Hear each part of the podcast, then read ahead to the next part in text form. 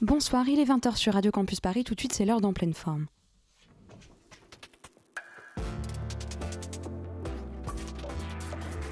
Bon cadeau à moi, c'est une toile que j'ai peint pour vous. Nous voilà débarrassés du superflu, on va pouvoir aborder l'essentiel. En pleine forme, l'émission contemporaine des arts sur Radio Campus Paris. En pleine forme. Mais si c'est là que je me rends compte que malheureusement, je vous ai beaucoup moins bien réussi que le pauvre. Ces dernières semaines, l'actualité artistique a été remuée par un certain nombre d'actualités ayant trait à des questions de finances et de rémunération.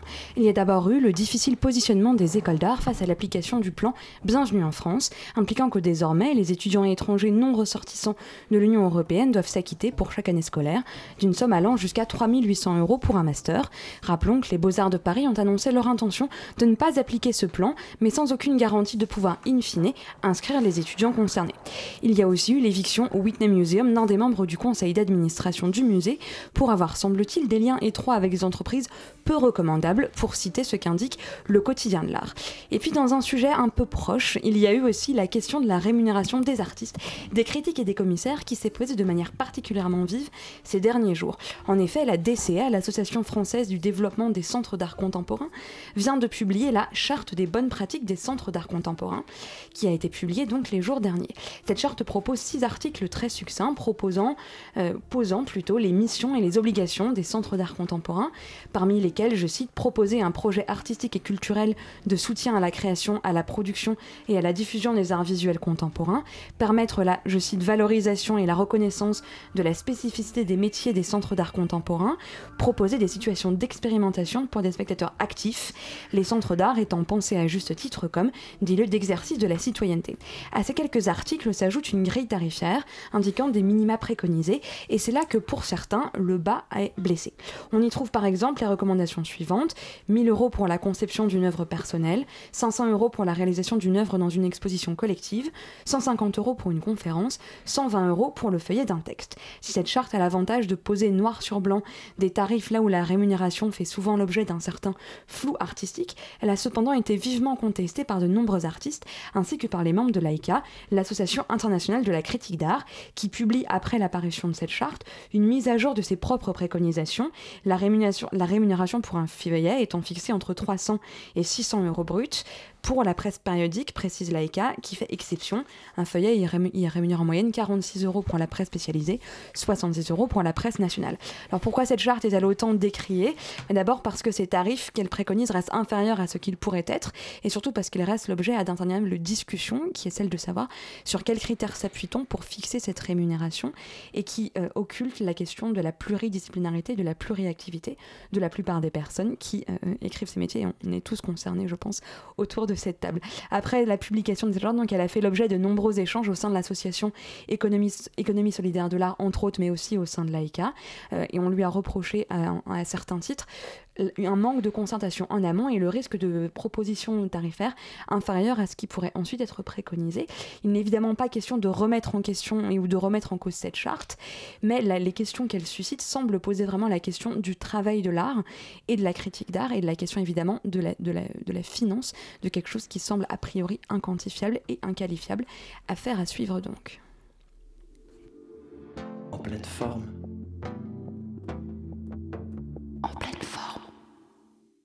Voilà, alors après cette introduction qui n'a absolument rien à voir avec le propos que nous allons avoir aujourd'hui, j'ai le plaisir d'accueillir euh, nos invités, Claire et Steve Tuventran, bonjour. Bonjour. Et bonjour à toi Henri, et je vais te laisser le soin euh, d'introduire notre propos de manière un peu plus précise et de présenter nos invités comme il se doit. Bonjour Flore, et merci pour euh, cette introduction et ce rappel de l'actualité qui est effectivement toujours, toujours nécessaire. ce sont des questions qui se posent toujours et ne sont jamais résolues.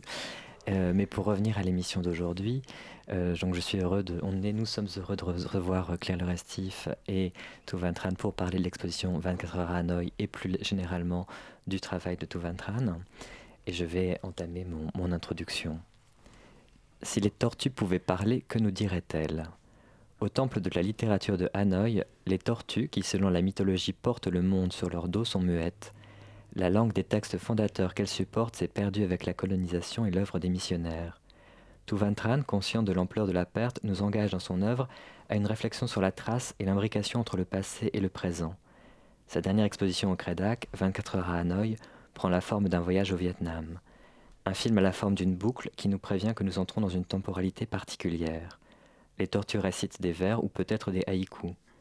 La protagoniste suit un parcours initiatique au travers de la mémoire heurtée d'un pays, et nous-mêmes sommes pris par un récit qui s'incarne tout autour de nous dans un accrochage où se rejoue également l'histoire de la peinture et de la sculpture.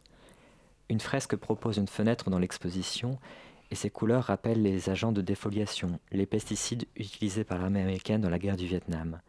Les sculptures accidentées des tortues évoquent une ancienne forme de taille et des savoir-faire perdus, un moulage en caoutchouc rappelle l'importance de l'EVA pour le pays tout en évoquant par sa texture poisseuse l'ambiguïté d'une culture et d'une matière première qui colle comme un héritage colonial à la peau d'un pays qu'il continue à faire vivre cependant par l'intermédiaire de grands groupes industriels. Cette exposition rassemble un certain nombre de thèmes, tout Tran, que vous évoquez et que vous travaillez depuis de nombreuses années. Euh, c'est également votre première exposition personnelle au CREDAC, même si vous avez à plusieurs reprises collaboré et nous allons revenir sur ces différentes euh, expositions collectives auxquelles vous avez participé. Euh, sans plus attendre, je vous propose donc de euh, nous concentrer sur cette exposition avant de passer plus largement à votre, à votre pratique et d'arriver sur ce désir d'exposition commune et individuelle. Aujourd'hui en 2019, est-ce que c'est un aboutissement de votre collaboration? Quelque part, mais à la fois, j'espère que ce n'est pas. Enfin, que ça ne clôt pas une, une, collaboration. Enfin, j'espère qu'elle continuera en tout cas. Euh, elle, c'est une collaboration plus conséquente, mais elle est le fruit, je pense, de plusieurs années de, de suivi et d'échange que nous avons. Oui, tout à fait. En fait, euh, moi, je considère vraiment que quand je travaille avec, euh, une artiste, en l'occurrence Tuvan, depuis une douzaine d'années, euh, évidemment, euh, ça ne clôt pas, au contraire, c'est un jalon. et ça fait partie, enfin c'est une, grande partie de mon programme aussi que de finalement suivre les premiers pas d'un artiste et de suivre tout au long de ces années quasiment chaque étape du travail jusqu'à se mettre d'accord, et en l'occurrence elle et moi cette fois-ci, du bon moment, de la bonne saison euh, pour euh, présenter un, travail plus personnel. Et comme... Pardon, tu Il est d'autant plus personnel que des trois projets sur lesquels nous avons travaillé, il est celui le plus biographique. Comment s'est instauré justement ce projet d'exposition? Comment est-ce que c'est venu entre, entre vous deux dans les discussions que vous aviez précédemment? Henri décrivait à l'instant justement les différentes œuvres qui la structurent, mais comment s'est construite cette exposition, son projet? Est-ce que vous pourriez nous expliquer justement comment, euh, comment elle est advenue, cette exposition Alors moi, je, peux peut-être répondre en premier, puisque l'invitation vient, vient du CREDAC et vient, vient de moi, à l'issue, enfin à la suite de, de, beaucoup d'échanges. Et en fait, euh, dans le cas de, de, ma relation avec Tuvan, comme c'est une relation, je dirais, de, d'intimité au travail, euh, ça s'est traduit par euh, un, message un soir, un dimanche soir, je me souviens très bien. C'est très précis. Ouais, c'était un dimanche soir, je le dis parce qu'il y a certains artistes avec qui on a des relations plus professionnelles, c'est-à-dire qu'on découvre, et, c'est souvent mon cas. Mais là, c'était un dimanche soir, euh, au moment des grandes inondations de, la Marne et de la Seine. Je m'étais promenée tout l'après-midi là et j'avais décidé en fait d'inviter Tuvan. Et puis on s'est mis d'accord sur une date. Et ensuite, elle a été invitée au prix Marcel Duchamp. Donc, on, a, euh, on s'est dit qu'on se donnait un petit peu plus de temps pour qu'elle puisse réaliser sereinement cette exposition. Et l'idée de l'exposition, mais je la laisserai là, euh, prendre la parole, évidemment. Euh, l'idée de l'exposition est venue comme une fulgurance, je crois, lors d'un de ses voyages. Et si je précise ça, c'est que si elle a pu le prononcer comme une fulgurance, c'est qu'au fond, comme je suis au cœur du travail, euh, quand euh, la, la, proposition vient, eh bien, je l'accepte. Quand c'est un artiste ou une artiste que je connais moins, euh, il y a, je dirais, un peu plus de discussion et puis un peu plus de, pour moi, de temps de découverte. Mais là, au fond, j'ai pris la balle au bon et j'ai accueilli sa proposition comme tout à fait scénarisée, comme elle sait le faire, et tout à fait cinématographique aussi. Alors, cette, cette oui cinématographique en effet, parce que 24 heures à Hanoï, c'est aussi le, titre du, film qui est donc au, cœur de, l'exposition, qui donne son nom et qui semble faire le, récit d'un séjour ou d'un voyage en particulier. Est-ce que c'est ce comment comment dans quelles conditions s'est fait ce voyage? Oui, hein, euh, j'ai réellement vécu ces 24 heures, bien sûr qui ont été euh, euh, modulées, transfigurées par l'écrit d'abord, puis après par, le, film. mais à fulgurance, moi, j'ajouterais évidence et lutte en même temps. C'est-à-dire que le, séjour très bref que j'ai vécu euh, quelques mois avant l'invitation de, Claire Le Restif euh, a été pour moi euh, très intense et un moment de révélation. C'est-à-dire que mon voyage était planifié à un retour de voyage d'Asie. Et parce que je préparais une exposition personnelle à Hanoï et, une, exposition qui me tenait à cœur puisque je, voilà, je, présentais le travail euh, dans mon pays d'origine, c'est toujours un, particulier et c'est toujours voilà, intense de revenir à, l'origine, chez moi en tout cas. Euh, et euh, mon escale a duré, oui, le, le temps d'un cycle, mais ça a été spontané, c'est-à-dire je ne l'ai pas décidé. J'ai, le corps a éprouvé et le, le, les événements ont fait que le taxi me dépose à, midi à mon hôtel et ce même taxi vient me chercher le lendemain à midi pour me ramener à l'aéroport. Et donc, cette demi-journée, cette nuit et cette journée ont finalement cristallisé plusieurs siècles en fait d'histoire du Vietnam, mais à mon insu, c'est-à-dire que les rendez-vous, les rencontres, l'errance les, qui s'est produite pendant ces 24 heures ont révélé en fait euh, énormément de périodes différentes et euh, du Vietnam et en même temps un présent qui se réfère toujours à ces histoires, à ce passé.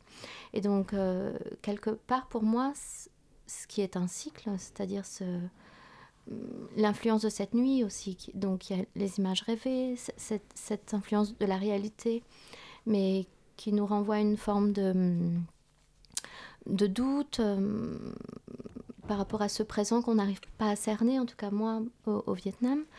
Euh, tout ça a donné lieu à euh, un potentiel de récit très fort que j'ai voulu saisir à mon retour, matérialiser. Et je me suis dit, mais ces 24 heures peuvent aussi exister dans le travail et je, vais essayer de les, voilà, de, les incarner dans différentes formes, et notamment un, film. D'abord par l'écrit, ça a été vraiment la première entrée, et après le film. Alors justement, euh, Henri l'évoquait tout à l'heure, il y a une, temporalité qui est cyclique dans, dans ce film, c'est une, une, forme de boucle, et en même temps vous évoquez justement cette, cette, histoire d'une temporalité qui viendrait cristalliser différentes densités temporelles, à la fois c'est 24 heures, à la fois c'est l'échelle d'une vie, à la fois c'est l'échelle de plusieurs siècles. Comment est-ce que vous envisagez justement le, le, temps qui passe et la question de la temporalité? Comment est-ce que vous faites exister la temporalité dans votre œuvre, et ce à différentes échelles et à différentes euh, échelles de grandeur, justement euh, Alors, j'utilise vraiment le temps dans, dans l'idée qu'il y a le, temps d'apparition. Euh, c'est très important pour moi ce, cette, cette, idée d'apparition, du temps d'apparition. Et je l'ai réalisé quand euh, j'ai, je me suis lancée dans l'exercice d'une traduction d'un récit de Joseph Conrad, Heart of Darkness.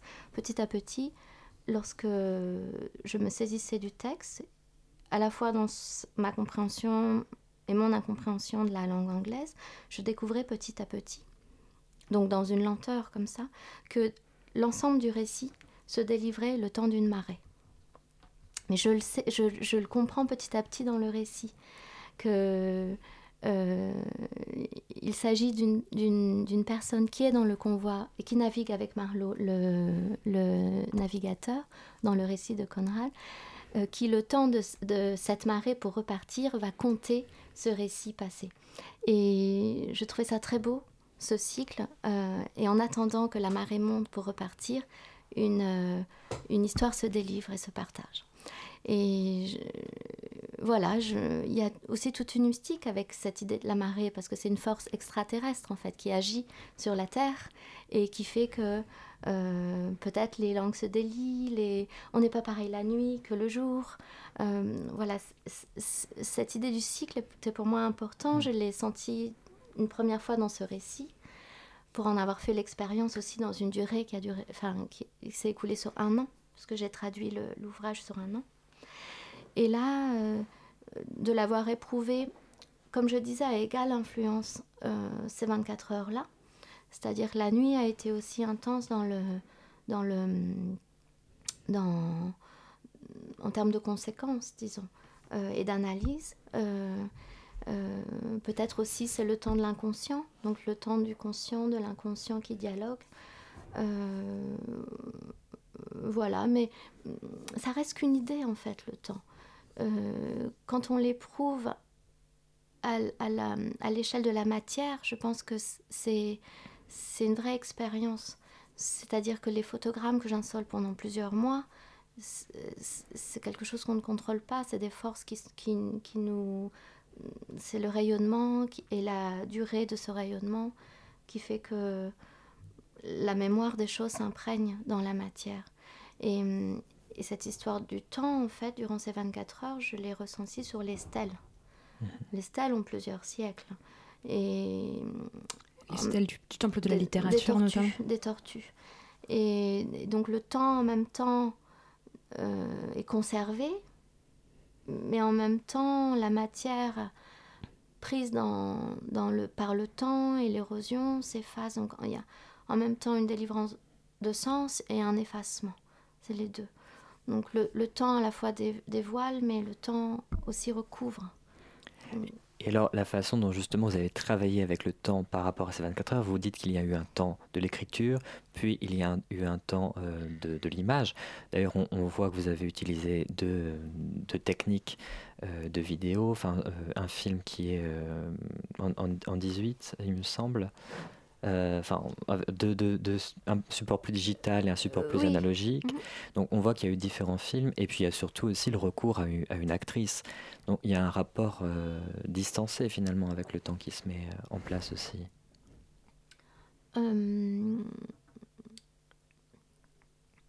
Bah, il y, y, a eu, comme je disais, le temps de l'écriture, qui est mhm. en fait une, une, la période de transformation de, de l'événement. Euh, euh, qui équivaut pour moi, par exemple, le, temps d'un moulage à l'atelier. Euh, le, processus du moulage, pour moi, est un, processus temporel qui, justement, a trait à la mémoire. Donc, cette question du temps, je, bon, je, la retrouve dans la matière. pour l'écriture, elle est plus un temps de méditation. C'est-à-dire, vous parliez des haïkus. J'ai utilisé la technique du, du haïku, mais ne sont pas réellement des haïkus, sont des petits poèmes courts que j'ai utilisés, qui est pour moi le, temps d'un souffle.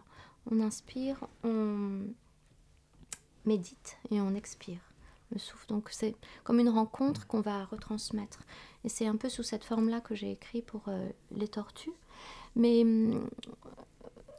euh, mais en fait, ce, film s'est organisé euh, de façon évidente dans les images mais de, façon plus, plus euh, comment euh, difficile dans l'écriture.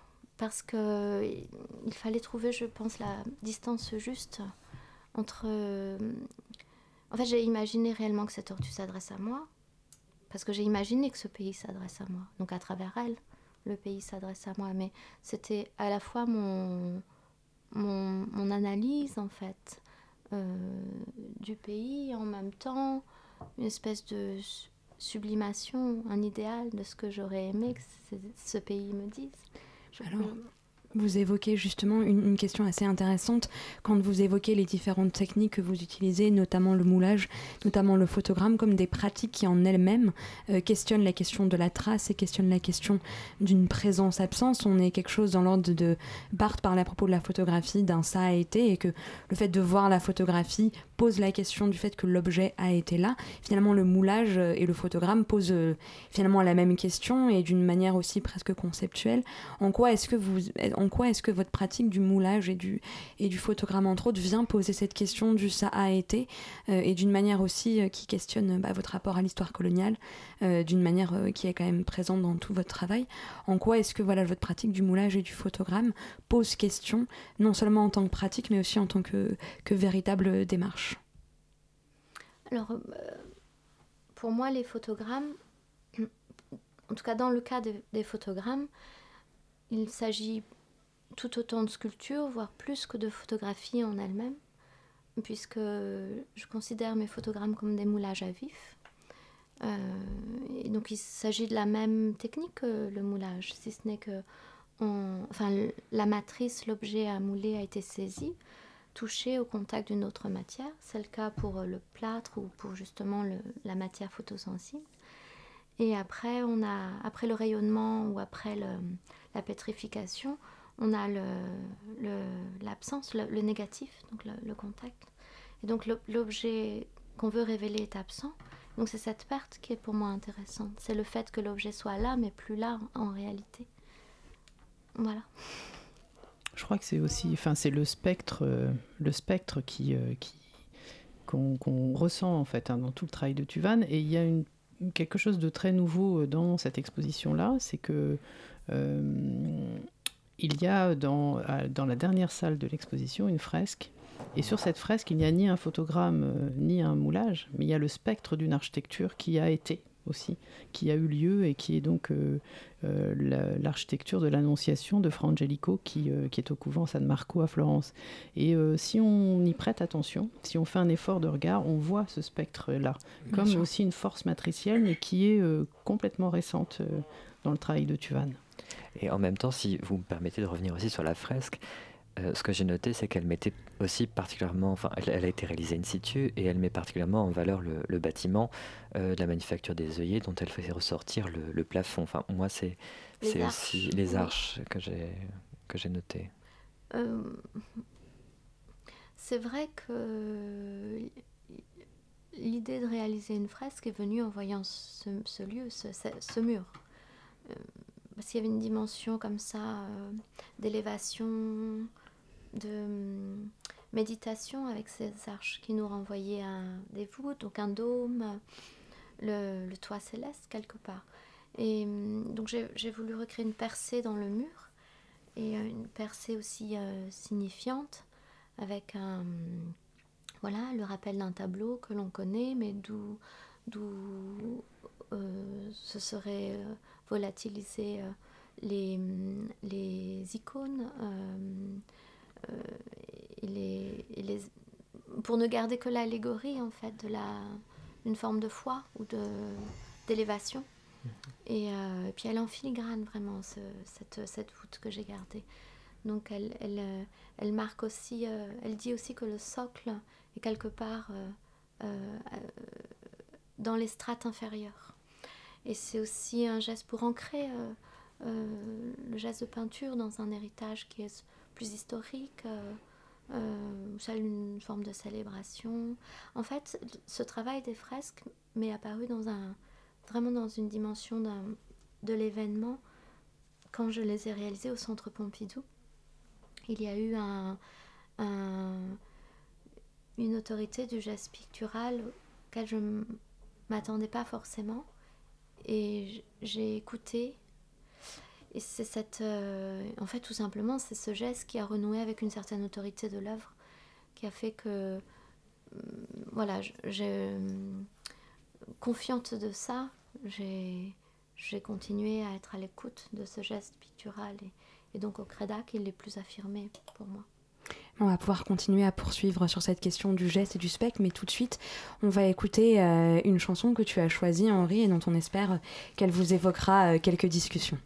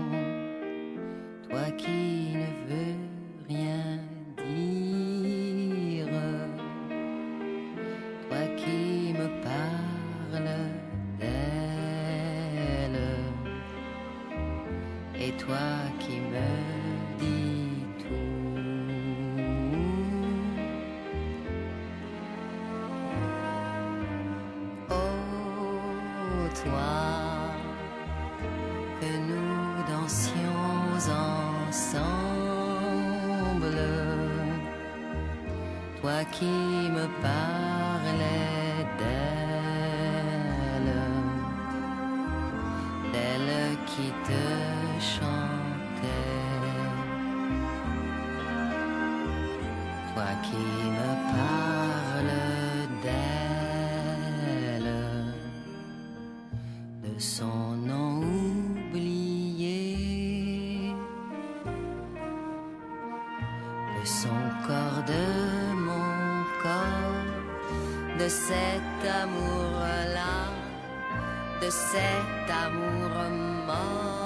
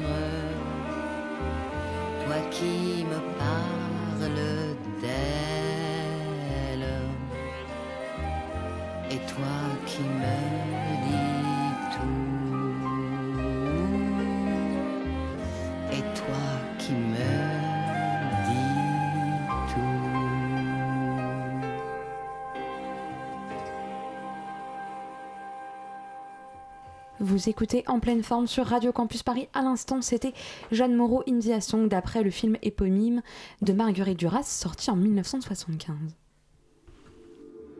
En pleine forme.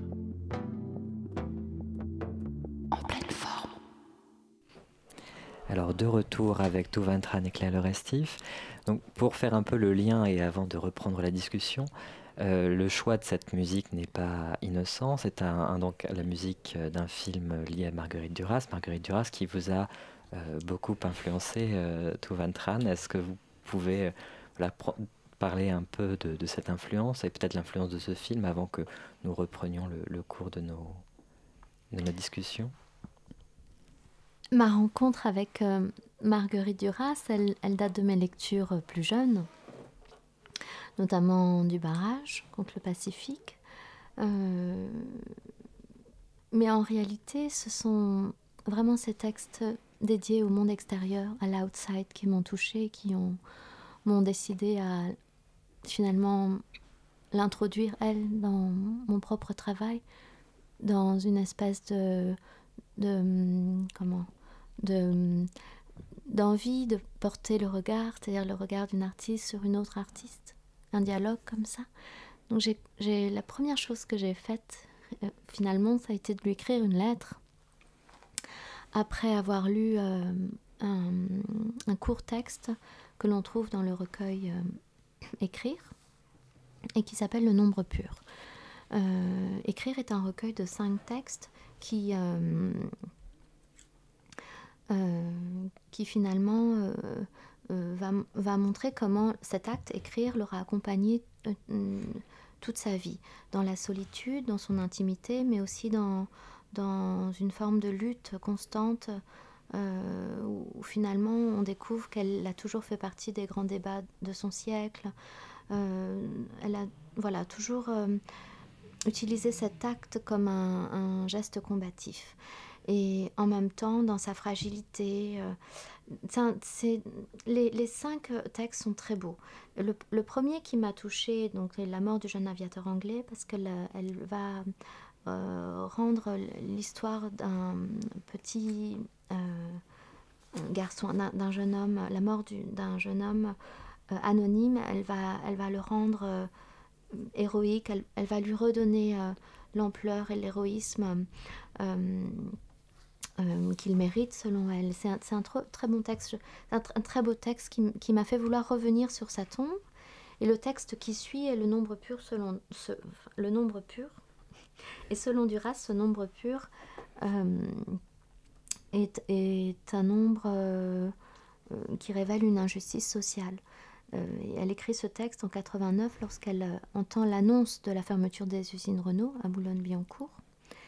Elle est à Trouville déjà à ce moment-là, parce qu'elle elle quitte euh, pour s'installer là-bas. Et, elle découvre cette annonce quand elle est, c'est un peu l'anecdote de Trouville, quand elle est dans un bistrot là-bas, et, tout de suite, le soir même, elle pense à une forme de contestation, de lutte possible face à cette annonce, parce qu'elle sait que cette annonce va entraîner le licenciement de l'ensemble de, ces, de l'ensemble des hommes et des femmes qui, qui y travaillent. Et donc elle se dit il faut une manifestation et c'est là où en fait je trouve son regard très juste, c'est qu'elle elle va, elle va les convoquer finalement une forme plastique comme une forme d'engagement, une forme de protestation. Elle se dit il faut absolument que on puisse euh, retrouver l'ensemble des noms des femmes et des hommes qui ont travaillé toute la durée d'activité de ces usines Renault, qu'on en fasse une liste exhaustive et qu'on la présente tel un mur de prolétariat. Un mur où en fait la, vérité du nombre sera la, vérité de la peine de travail. Euh, rien d'autre que ce nombre nous montrera le, poids, l'incarnation de cette euh, condition. Et, et, elle dit, voilà, c'est un projet fou, est-ce que quelqu'un est-ce que quelqu'un m'aiderait à, réaliser ce projet? Ce nombre serait juste simplement le nombre pur, parce que plus rien n'est pur aujourd'hui. Elle parle des huiles essentielles. Elle dit que c'est un mot qu'on a fragilisé parce qu'on l'utilise à tout va. Et, donc j'ai voulu, comme j'ai été touchée par ce texte, c'est vrai que souvent j'ai une réaction de vouloir toucher à nouveau en retour, et donc j'ai j'ai écrit un, une lettre et donc j'ai entrepris de réaliser son souhait. Et donc c'est tout un projet que j'ai réalisé que, euh, et qui, qui, a été accompagné par euh, Claire et le Crédac et qui a été montré euh, à la Maison Rouge. Tout d'abord à la Maison Rouge, puis après à l'exposition, une des expositions, l'une des premières quasiment au Crédac dans le nouveau lieu de la manufacture, puisqu'elle elle renvoyait à l'historique du lieu, qui est une usine. Alors, Claire Loresti, oui. vous pouvez peut-être nous parler un peu de ce, de ce, lieu, justement, qui est la manufacture des œillets, qui n'a pas toujours été le lieu du Crédac, d'ailleurs. Non, le Crédac, euh, comme vous le savez, Henri a fêté ses 30 ans euh, en, mille, en 2017. Donc, euh, c'est une institution qui existe depuis 1987 et qui a passé une bonne partie de son activité dans les, dans les fondations du centre Jeanne Hachette construit par Jean Renaudy dans les années 70. Et en 2009, la ville d'Ivry achète la manufacture des œillets, qui est un des fleurons de l'architecture industrielle du Val-de-Marne. Euh, pour y installer euh, le Centre dramatique national du Val-de-Marne. Et euh, à cette époque-là, on arrive à convaincre Pierre Gosna, qui était le maire à l'époque, et qui avait un attachement très très singulier à ce lieu, d'y installer le Crédac. Et donc en 2011, nous inaugurons avec une expo de Mircea Cantor. Et en 2012, euh, je commence, enfin, je, pense dès mon arrivée euh, à rendre hommage à ce lieu avec une question assez simple que je, résume un peu là, euh, qui est de dire les lieux industriels deviennent des lieux de culture, doit-on s'en réjouir? Donc la question était vraiment de, questionner la mémoire ouvrière à travers une exposition avec une quinzaine d'artistes qui euh, étaient euh, en l'occurrence Tuvan Tran, mais aussi euh, Jean-Luc Moulin, euh, Yanis Kounlis, Richard Serra pour des pièces vraiment séminales, les Béchères. mais aussi Simon Boudvin, voilà. Donc tous à leur manière questionnant cela. Et à l'époque, Tuvan était en résidence à New York, et donc je lui écris et je lui dis, voilà, je, je pense cette exposition, et évidemment, comme euh, au centre du travail de Tuvan, il y a ce- cette question, cette préoccupation euh, récurrente de l'hégémonie d'un peuple sur un autre, l'hégémonie d'une nation sur un peuple, mais aussi l'hégémonie d'une classe euh, sur une autre, en l'occurrence la classe ouvrière. La réponse qu'elle formule à l'époque est celle-ci, c'est-à-dire reprenant son projet et, et cette pensée à la suite de Marguerite Duras, elle, euh, euh, commence à, questionner des, ouvriers qui avaient toute leur vie vécu euh, dans, les usines Renault, de qu'est-ce que vous lisiez quand vous étiez ouvrier, quand vous étiez sur les chaînes de montage, euh, quelle était votre lecture? Alors évidemment, ça allait euh, euh, de, de Mao Tse-tung à, à lui, en passant par voilà le magazine, en passant par des, li- des, des, des, des- des lectures beaucoup plus littéraires, mais on, Tuvan avait engagé une, une bibliothèque. Euh, voilà, donc euh, on présentait un certain nombre d'ouvrages qui étaient des réponses euh, à cette question et trace aussi de sa belle installation à la Maison Rouge, il restait, puisqu'il s'agissait d'ogives, restait comme une clé de voûte industrielle, un gros boulon sur lequel Tuvan avait gravé le nombre d'ouvriers qui avaient travaillé depuis 1929 jusqu'à la fermeture dans les usines Renault. Et ce boulon était posé sur le sol assez phénoménologique de la manufacture des œillets, puisque à notre arrivée en 2011, nous avons installé le lieu, euh, je dirais, ad minima. Et euh, en tout cas, moi, j'ai beaucoup lutté pour que le sol reste en l'état, c'est-à-dire qu'il euh, il garde les traces à la fois de son passé d'usine, puis ensuite de son passé d'atelier des étudiants de l'école des arts décoratifs qui ont aussi beaucoup occupé ce lieu. Donc euh, Tuvan place euh, à un endroit assez euh, stratégique, je dirais pas le nombre d'or, n'exagérons rien, mais ce boulon sur le sol. donc pour, pour moi, c'était une exposition qui inaugurait un peu mon, mon programme à la Manufacture des œillets à Ivry-sur-Seine. Alors, outre cette question justement de l'identité du lieu dont vous nous parlez, euh, le Val-de-Marne est aussi une, région, un département où existe le MACVAL, qui est un autre lieu d'art contemporain très important, qui d'ailleurs nous occupait euh, le mois dernier euh, dans Pleine Forme.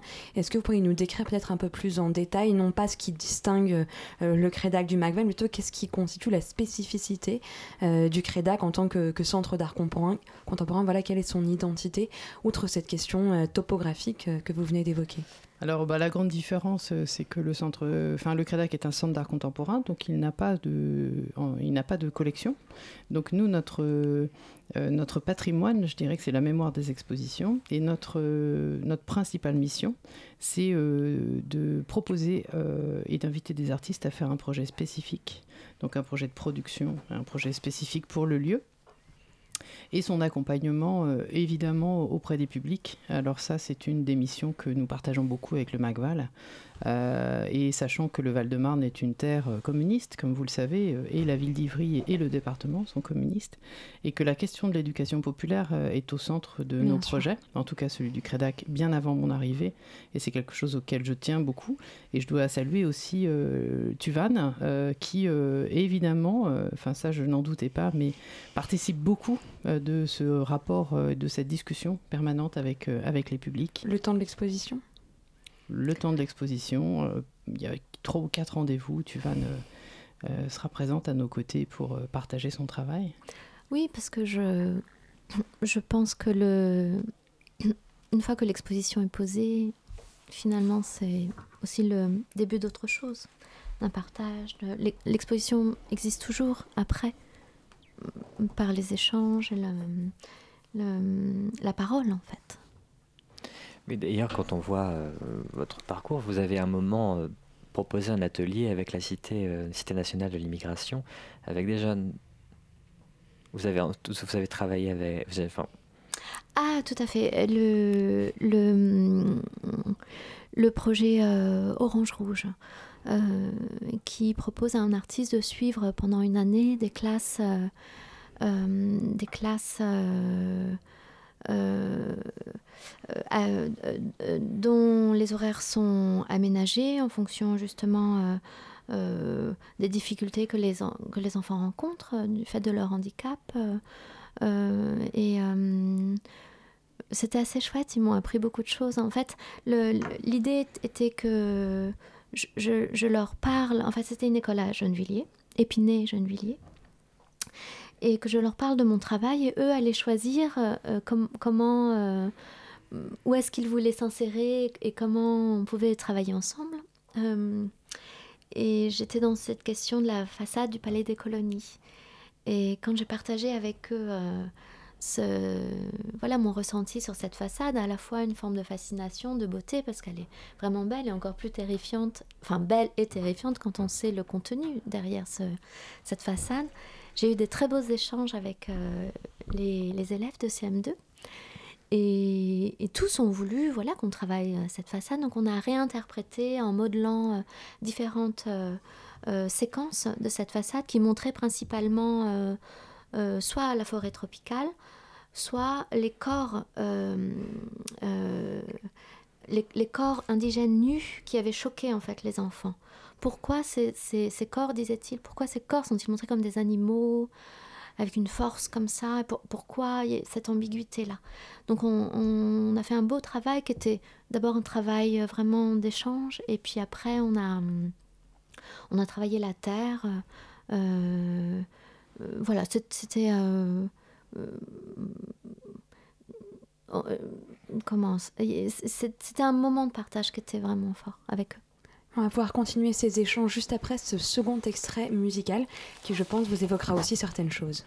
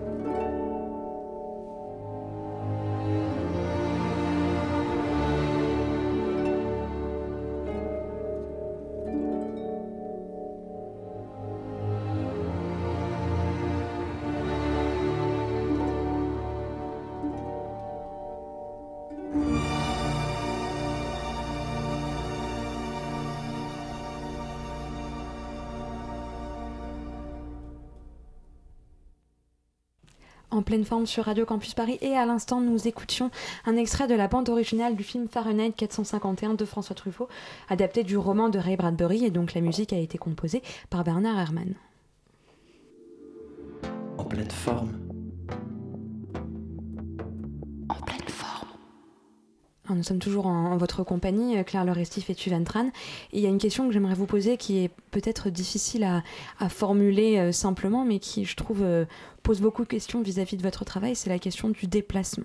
On a posé tout à l'heure la question de la trace et de la manière dont certaines des, techniques que vous utilisiez par la question de l'empreinte et de la trace étaient porteuses justement d'un- déjà là. Mais il y a aussi la question du déplacement qu'on a peut-être euh, commencé évidemment à aborder puisque c'est une notion centrale dans votre travail, mais qu'on pourrait continuer de poursuivre. Dans certains des textes qui sont consacrés à votre travail, j'ai retrouvé à plusieurs reprises le concept euh, forgé par Gilles Deleuze de la Et ce, ce, ce concept peut être quand même compris à différents degrés de littéralité en fonction de, de votre travail, puisqu'évidemment, on l'a évoqué, vous, êtes, vous questionnez beaucoup l'histoire coloniale, vous questionnez beaucoup vos questions du double rapport entre, entre la France et le Vietnam, mais ça peut aussi s'entendre à une question à un niveau beaucoup plus abstrait, à savoir du déplacement vis-à-vis de soi-même, à savoir la question de, de, de l'identité qui ne prend pas toujours forme de manière fixe. Du coup, de quelle manière la question du déplacement et du, non-territoire, du hors-sol, comme on dit un peu aujourd'hui peut-être trop rapidement, en quoi est-ce que tout cela euh, constitue un élément important dans votre, pratique? En effet, je pense que nous sommes aujourd'hui des identités euh, mutantes. Euh, en tout cas, nous traversons des géographies dont les frontières ne cessent de se remodeler, euh, s'ouvrir, se refermer. Et voilà, et nous sommes faits de ces mutations euh, historiques présentes. Euh, et donc, ce concept de déterritorialisation induit, induit pour moi le concept de, de, la, de, re, de se re-territorialiser. En fait, quand Deleuze, et, euh, Deleuze en parle en fait euh, dans Mille plateaux, il, euh, il, il évoque avant le concept de la ritournelle qui est en fait cette. il le décrit pour aller vraiment plus simplement comme la petite chanson que le- l'enfant, le, petit enfant chante dans le noir pour se rassurer. Cette petite chose qui va faire que notre voix se place dans un endroit dans lequel on se sent insécurisé, instable, pas protégé, et ça nous protège, ça nous englobe. Et il y a une scène d'un film de John Woo qui est très beau, euh, où euh, alors je ne saurais pas retrouver le, le titre, mais dans une scène de bataille où euh, des tirs ont lieu, le père du petit garçon va lui mettre ses écouteurs et il va le, le laisser voilà, évoluer dans sa musique, au milieu des tirs, dans sa musique à lui. Et c'est sa protection, c'est sa coquille. Et, et- et c'est John Travolta voilà, qui lui met le... Ah oui, je vois- je vois le- je vois le film. et, et voilà, la ritournelle, c'est ça, c'est ce qu'on vit, euh, on peut le vivre tous les jours. euh, et, et, et voilà, pour moi, euh, c'était placer la voix dans un espace afin que cet espace nous contienne. Euh, il le dit lui-même, lorsque l'on entend l'écho de sa voix résonner dans un espace, c'est que notre voix, donc nous-mêmes, sommes bien contenus dans cet espace, puisque les murs, c'est ce qui produ- produit la résonance et l'écho. Euh, et, moi, finalement, ce concept de ritournelle, donc de chant, je l'ai étendu à des formes. Euh, le premier projet que j'ai réalisé avec Claire et hum, Jean-Paul Fellet et Olivier Kaiser également, euh, a été la construction d'une barque en bois sur le toit d'une architecture autoritaire dans la ville nouvelle de Marne-la-Vallée. Et ce bateau, l'archétype d'un bateau, en fait, devenait pour moi une, une forme de ritournelle, c'est-à-dire une forme de resituation, re-territorialisation de soi dans un espace finalement qui nous délocalise, qui nous, euh, qui, qui- dans lequel nous, on ne se sent pas appartenir, euh, puisque ce complexe, ce site, a été construit pour, euh, recevoir euh, des familles issues de l'immigration ou du milieu modeste, ouvrier. Ou... Mais il est demandé à ces familles une autre intégration qui est celle de vivre tous les jours dans ces murs. Et hum, voilà l'idée de créer comme ça ce, bateau avec toute la féerie et la fiction autour de ce possible autour de ce bateau était aussi de voilà se reproposer dans ce récit une manière de se resituer dans le lieu, donc exister dans le lieu, reprendre possession du lieu. Euh, et donc, euh, oui, je pense que dans mon travail, j'ai intégré cette notion de euh, cet acte de vouloir euh, voilà, resituer le corps existant, le corps, le- le- notre corps, euh, dans un lieu comme pour dire, voilà, pour- comme pour s'y inscrire. Le projet le, plus récent dans ce, qui, va dans- qui allait dans ce sens-là était de suivre le rassemblement d'une communauté de femmes minoritaires à Hong Kong qui tous les dimanches euh, prennent l'espace public. Il s'agit d'une communauté de femmes philippines euh, qui viennent euh, en tant que domestiques à Hong Kong et qui, pour la plupart, leur- dans leur contrat est stipulé qu'elles doivent quitter le lieu du domicile les week-ends, donc elles se retrouvent sans, sans lieu, sans mur. Sans endroit Et d'elles-mêmes, elles se sont retrouvées à occuper l'espace public comme un espace qu'elles prenaient, mais sans aucune revendication ni violence. C'est-à-dire que quand on les voit, il n'y a aucun slogan, aucune... Donc pour moi, c'est la force du corps dans ce silence et dans cette constance et dans cette communion et puis dans cette joie aussi par ailleurs qui, qui montre qu'en fait, elles sont là. C'est le corps résistant et existant dans l'espace public. Et donc en fait, pour moi, dans des contextes où justement il y a une forme d'oppression quelle qu'elle soit, oppression même euh, architecturale, hein, comme pour le Palacio d'Abraxa, euh, euh, il y a cette envie de, dire que face à ce déplacement, euh, certaines formes existent afin de, nous resituer, de, de recréer une communion, une force identitaire, personnelle mais aussi communautaire, qui fasse que l'existence prend le dessus. Alors pour revenir un peu sur cette, euh, cet acte, hein, sur ce, ce bateau euh, espace insulaire, il avait été ensuite montré dans le Crédac qui était euh, dans, dans un ancien cinéma. C'est ça, en fait, c'était dans l'ancien Crédac, puisqu'on parlait du nouveau tout à l'heure. Donc, euh, dans vraiment les, les fondations euh, du centre Jeanne Lachette, qui devait être un cinéma et qui n'a jamais été un cinéma et qui est au profit d'un centre d'art. Et aujourd'hui, est qui est lieu devenu la galerie municipale, donc la galerie municipale d'Ivry-sur-Seine. Euh, et à l'époque, en fait, euh, le projet de Tuvan consistait à faire circuler en fait cette, cette barque depuis Noisy-le-Grand jusqu'à Ivry. Et elle l'avait pensé en, en- en morceaux. Et nous, le sentiment qu'on avait euh, de recevoir cette barque, euh, c'était vraiment de construire un bateau dans une bouteille. Parce que les moyens d'accès dans ce lieu étaient vraiment incroyablement euh, difficiles. C'était des petites portes de cinéma, parce que le principe du cinéma, c'est rentrer une bobine et que la diffusion du film fait spectacle et fait espace. Là, en l'occurrence, c'était massif. Et ce que, ce que Tuvan ne précise pas, c'est que dans cette barque, il y avait un jeu de go. Donc un jeu de stratégie et un jeu Avec de des, patience. donc des, pi- des pions blancs Ouais, et noirs où il s'agit d'envahir le territoire de l'autre en un certain sens. aussi, justement. et puis peut-être de prendre le temps durant la traversée de réfléchir, et puis de, de, d'un- de penser sa stratégie ou de simplement occuper le temps. Oui, le Go est un jeu particulier où, euh, pour moi, c'est vraiment comme un dessin. C'est-à-dire que ces deux couleurs, deux formes, et elles cohabitent euh, en harmonie ou, ou non. Et hum, c'est comme une chaussette qui se retourne. À un moment, vous pensez en- englober le- la couleur, l'autre couleur. Mais en fait, vous- deux coups suivants, vous vous rendez compte qu'en fait, vous êtes vous-même Eh oui. Donc c'est l'histoire de la forme et de la couleur et contre-forme. de forme. Oui, c'est ça.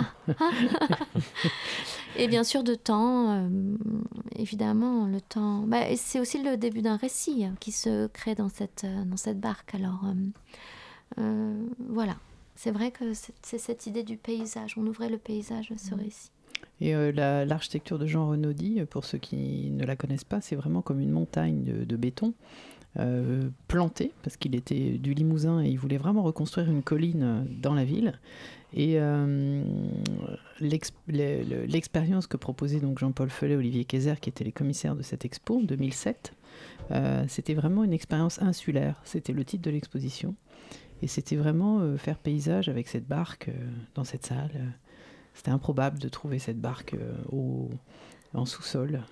Autant improbable au 17e étage du Palacio que, que dans ses sous-sols. Voilà, c'était très beau de, voilà, de, de me dire que du toit de, ce, de cette ar- architecture, disons, postmoderne, euh, autoritaire, elle, elle puisse intégrer les sous-sols d'une architecture étoilée, moderniste. Et moi, j'avais tenu vraiment à faire le voyage avec la barque. hein. C'est-à-dire Ah oui. que j'étais au démontage de cette barque sur le toit jusqu'à l'installation dans, dans le Crédac. Mais malheureusement, cette, cette barque, justement, nous a mené au terme euh, du fil de cet Voilà, de entretien. ce beau voyage. Voilà, mais il, il me reste le temps quand même pour une dernière question qui est celle bah, des actualités qui, nous, qui vous attendent respectivement. Claire Le Restif, euh, que va-t-il se passer au Crédac euh, une fois que l'exposition euh, de Tuven, qui donc dure jusqu'au 30 juin, que va-t-il se passer après au Alors Crédac juste Flore, si vous permettez, avant le 30 juin, il y a quatre rendez-vous avec Tuvan Tran Bien pour sûr. ceux qui ont vraiment envie de continuer euh, à, en- à l'entendre comme vous l'avez fait aujourd'hui. Donc allez sur euh, www.credac.fr, Bien sûr. quatre euh, rendez-vous et ensuite euh, à la rentrée prochaine une exposition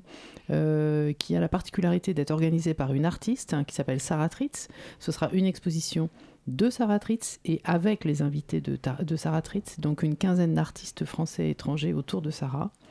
Et pour ma part, je suis commissaire du prix euh, Ricard à la rentrée et euh, Sarah Tritz sera aussi euh, dans cette sélection d'artistes au prix Ricard. Voilà. Et Tuvan, euh, une prochaine aventure euh, après cette, euh, cette exposition en quelques mots Alors tout d'abord une date qui me tient spécialement à cœur, c'est celle du 18 mai au Crédac justement, où nous présenterons euh, l'exposition avec Claire et Hélène, Mézel. On invite nos auditeurs à s'y rendre. Et puis nous aurons à, à ce moment-là la, la sortie d'un catalogue, d'un hors-série du Beaux-Arts Magazine dédié à l'exposition et, et, une partie des travaux récents. Euh, et puis je prépare pour, euh, pour juin euh, un, pro- un projet pour la section Unlimited de Art Basel. Euh, donc voilà, on vernit le, 10 le lundi 10 juin et, et ce sera un projet autour du caoutchouc encore. Eh bien, voilà, le caoutchouc, une question que nous n'avons malheureusement pas eu le temps d'aborder. Merci beaucoup, Claire Le Restif, Tran, et merci à toi, Merci Henri, pour la préparation de cette émission, et merci à Lorna pour la technique. On se retrouve dans un mois pour la dernière émission de la saison, pour une émission consacrée à la carte postale, une émission qui va nous faire voyager. Ah, D'ici là, profitez bien de l'été qui arrive à l'écoute de Radio Campus Paris. Merci. Merci. Merci.